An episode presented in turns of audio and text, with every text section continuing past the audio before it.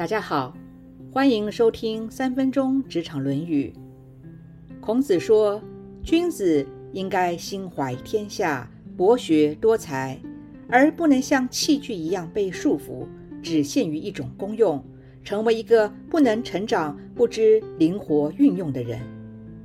有些人念到博士，却被称为弹头学者，就是因为他只钻研自己博士领域的知识。很多其他的知识都不知道，甚至连生活中的基本常识也不明了。科技化的时代，多元化的今天，如何不自我设限？如何不固步自封？如何发挥斜杠人生？这就是孔子告诉我们的“君子不器”。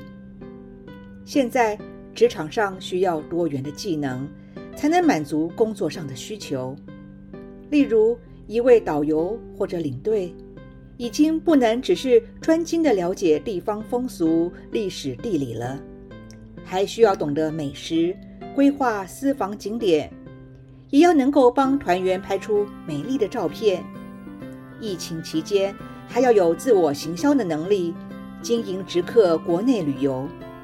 而这些都还只是有形的气，只是凸显发挥看得到的功能。气也有无形的一面。一般导游觉得带给团员增广见闻、安全返家，就是尽到了导游的责任。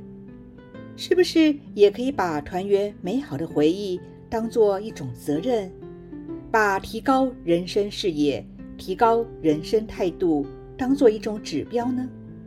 让团员在旅游的时候能够学习到见贤思齐。见不贤而内自省的境界呢？在科技的时代，更是要让自己多元多能，这样才会有更多发展的机会，做出跨领域的斜杠人生。就像是孔子、达文西他们，都应该是历史上最能展现出君子不器斜杠人生的代表人物。苏格拉底说。你自己就是做金矿，关键是如何发掘和重用自己。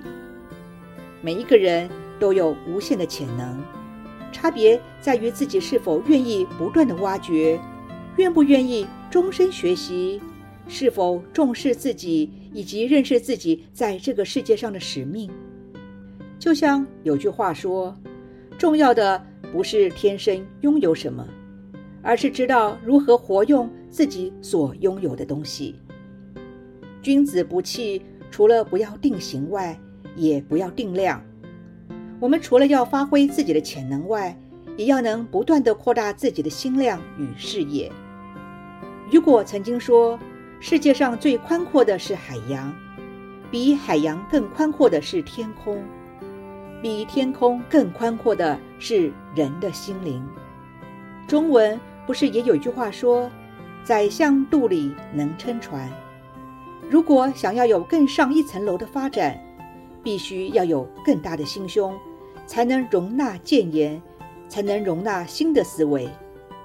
心胸开阔到要能够海纳百川，这样才能结交不同的人才，提升自己到更广阔的领域。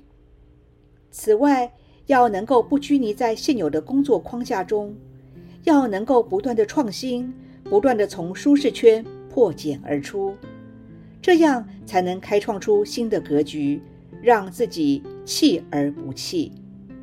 最后，好好的想一想，是否发挥了自己的才能，有没有胸怀天下的气度与抱负呢？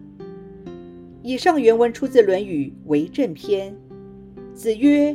君子不器。今天的分享就到这儿，祝福平安喜乐。